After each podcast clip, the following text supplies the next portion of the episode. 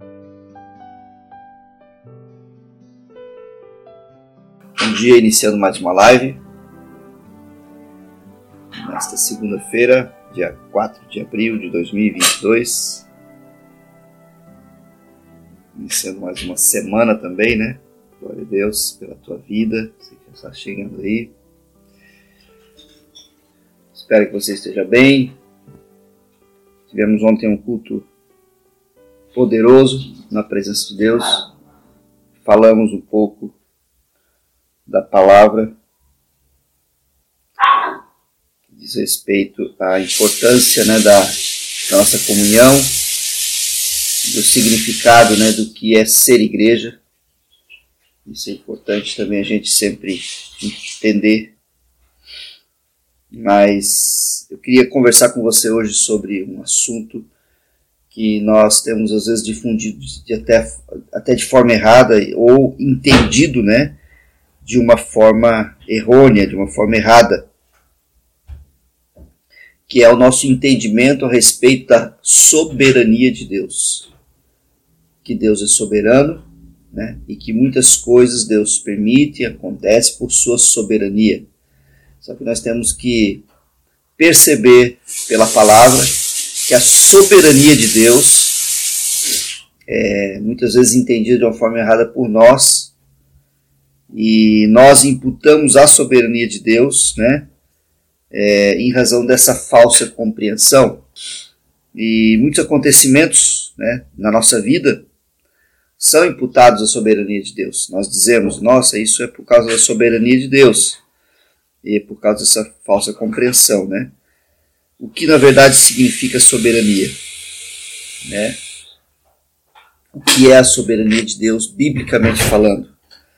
E geralmente as pessoas pensam que tudo que acontece deve ser da vontade dele. Afinal, ele é Deus, ele é soberano, né? ele pode todas as coisas, e é verdade. Né? Não, essa é uma verdade, Deus é soberano, ele pode todas as coisas. Porém, né, essa percepção nos leva a uma consideração, a negociação que ocorreu no Éden. Nem atenta para as palavras do próprio Jesus ao diabo durante a sua tentação. Então, essa consideração que nós fazemos, nós não podemos generalizar a todos os fatos, por exemplo, ruins que acontecem na nossa vida.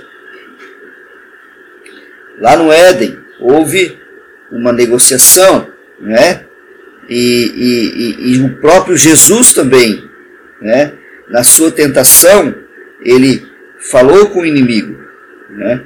ao inimigo com uma agenda própria, na verdade. Satanás, mesmo que ele seja muito limitado e, e, e absurdamente, né, é, imensuravelmente limitado em relação ao poder de Deus, ele tem uma agenda própria, ele é astuto e ele trabalha com o fim de matar, roubar e destruir, como Jesus mesmo disse. O diabo não veio senão para matar, roubar e destruir. Então, a agenda de Satanás, tudo que se é, relaciona à destruição, à morte, a roubo, né, a perda, tem a ver, né, infelizmente, é consequência do pecado aonde Satanás impera. Satanás ele só impera onde tem pecado, onde o pecado está reinando, onde o pecado está dominando a vida de alguém ou aquela circunstância ou aquele ambiente. Ele não é todo poderoso, mas age com astúcia e está sempre procurando um lugar para de aprovação, né, ou um lugar de apropriação. É, ele insiste na, na sua fala até conseguir que aceitemos o seu engano.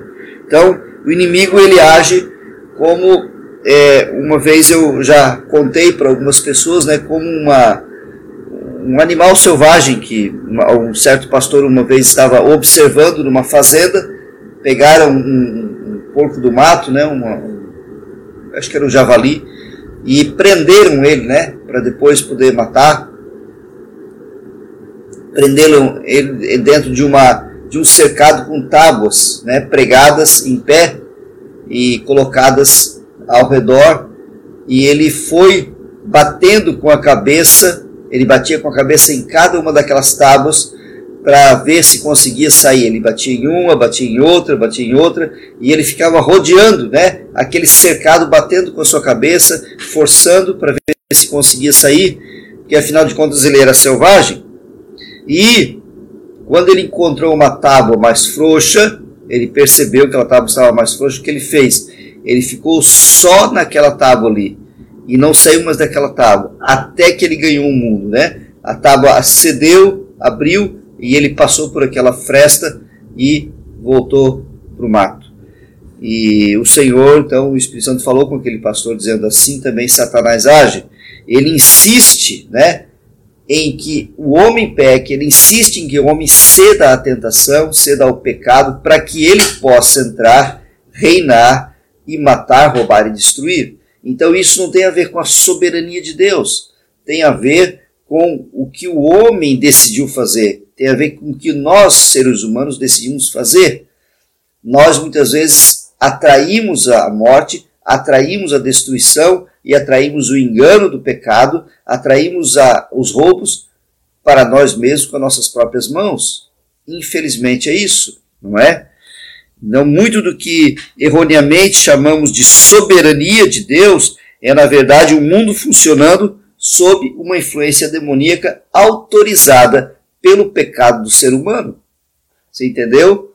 Muitas das vezes, o que nós chamamos de soberania é, na verdade, uma atuação demoníaca autorizada pelo por nós homens, né, nós homens e mulheres no caso, deixarmos, cedermos à tentação, é muitas vezes autorizado. E a morte e destruição então vem. É, da doença ao desastre, devemos reconsiderar a forma como abordamos tudo o que rouba, mata e destrói. Desde uma doença até um desastre, nós devemos reconsiderar o que é soberania de Deus, o que não é soberania de Deus. Muitas das vezes é a consequência do que nós mesmos estamos escolhendo. Inúmeros problemas surgem quando identificamos as coisas ruins como fruto da vontade soberana de Deus. Isso simplesmente não é verdade. Deus não quer que ninguém seja destruído, diz a palavra. Mas deseja que todos se arrependam. 2 Pedro 3,9 diz: Não é da vontade de Deus, não é do agrado de Deus que venha a destruição do homem, que venha a morte, mas que todos sejam salvos. Né? Existem pessoas sendo destruídas? Sim, existem pessoas sendo destruídas. É da vontade de Deus? Não, não é da vontade de Deus. Aqui a palavra de Deus fala que Deus deseja que todos se arrependam, que todos sejam salvos. O desejo do Pai, o desejo, na verdade, imperial de Deus, né, o desejo central de Deus é que eu e você nos arrependamos. É o desejo central de Deus é que as pessoas que você conhece né, e que não são salvas ainda se arrependam e venham a ser guardadas pelo Senhor. É por isso que costumo enfatizar o papel que, desempenho que desempenhamos nos resultados. Desde o início, Deus formou o homem para colaborar. Isso nos diz respeito ao desempenho de um papel vital no desenrolar da agenda do céu na terra. Ou seja, lá no céu, né, existe uma agenda também.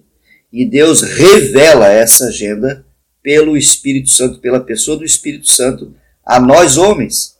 E essa revelação é para que a gente possa transformar ambientes, pessoas, famílias, situações de morte, de destruição, né, de tristeza, de infortúnio, transformar isso em vida, em paz, em presença de Deus, em presença de vida eterna.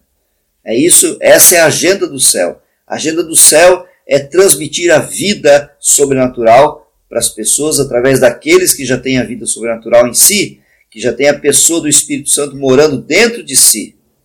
É isso, não é?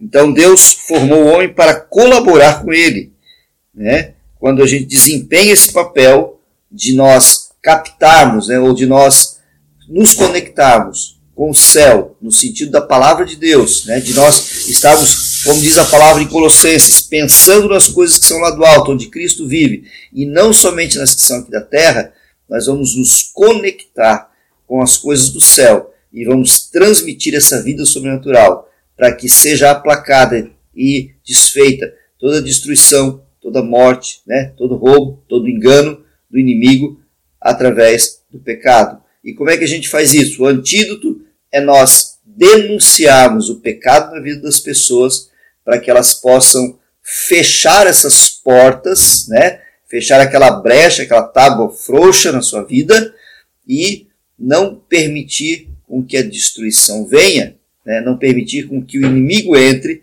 para fazer a bagunça, né? sujeira e causa, causar destruição e morte na sua vida. Você está entendendo? Então, o nosso papel é denunciarmos o pecado na vida das pessoas, biblicamente falando, não é acusar e apontar o dedo para a pessoa, né? Mas, biblicamente falando, falar da palavra o que Deus quer para a sua vida, para que essa, essa porta que está aberta, né? Esse muro que está destruído na sua vida, seja reconstruído, seja refeito pelo arrependimento, né, pela confissão e por uma vida agora santificada, uma vida que vai caminhar com o Senhor Jesus, uma vida em obediência à palavra de Deus, e ele então agora volta a ser protegido pelo Senhor para não ficar à mercê do mundo que onde Satanás rege por causa do pecado, né?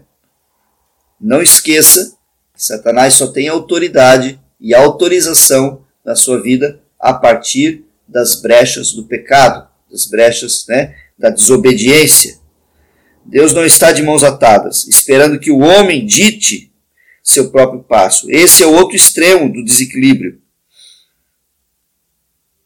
Por decisão soberana, Deus Todo-Poderoso estabeleceu um sistema em que o homem, habitado por sua presença, foi restaurado à sua posição de autoridade na terra. É outro extremo que as pessoas também se enganam que Satanás também se aproveita, né? Dizendo, ah, Deus está lá é, brincando de ser Deus, né? E deixa tudo acontecer aqui. O homem faz o que ele quer. Isso não, é, é, acreditar em Deus é balela, acreditar na palavra de Deus é balela. É o outro extremo aonde Satanás também entra e se infiltra, dizendo Deus não existe, né?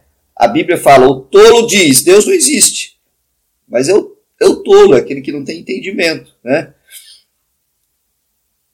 Então é hora de assumirmos ainda mais essa identidade de filhos, para que nós possamos trazer as soluções restauradoras de Deus a um mundo marcado pelas consequências do pecado.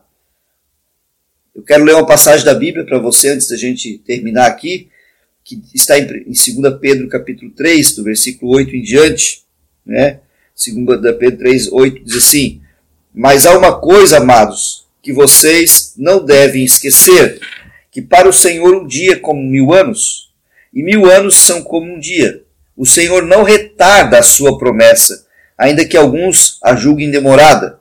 Pelo contrário, ele é paciente com vocês, não querendo que ninguém pereça, mas que todos cheguem ao arrependimento. Porém, o dia do Senhor virá como ladrão. Naquele dia os céus passarão com o grande estrondo e os elementos se desfarão pelo fogo. Também a terra e as obras que nela existem desaparecerão. Isso tudo vai acontecer. Isso aqui é a soberania de Deus. Aqui se trata da soberania de Deus. Querendo o homem não, acreditando o homem não, estas coisas precisarão acontecer.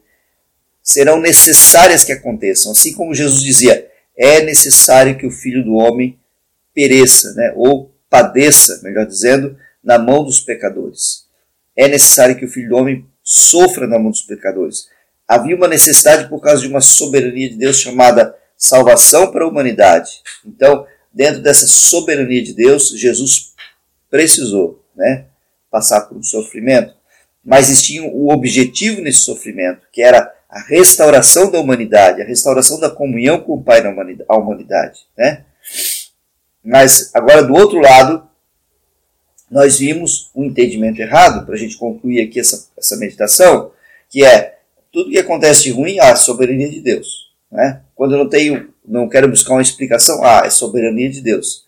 E não é. Né? Muitas vezes é o inimigo agindo sutilmente, astutamente contra a nossa vida, para que a gente seja enganado e continue sendo enganado e continue sendo roubado e continue sendo né, destruído. E o Senhor não quer isso para a sua vida. Deus quer te restaurar poderosamente a uma vida baseada nas coisas do céu pela palavra de Deus. Que você possa usufruir disso, se aproveitar, né? literalmente aproveitar essa oportunidade e receber do Senhor essa parte dele, né? como filho, como filha de Deus, em nome de Jesus. Amém. Que Deus te abençoe nessa segunda-feira poderosamente, em nome de Jesus. Está servido?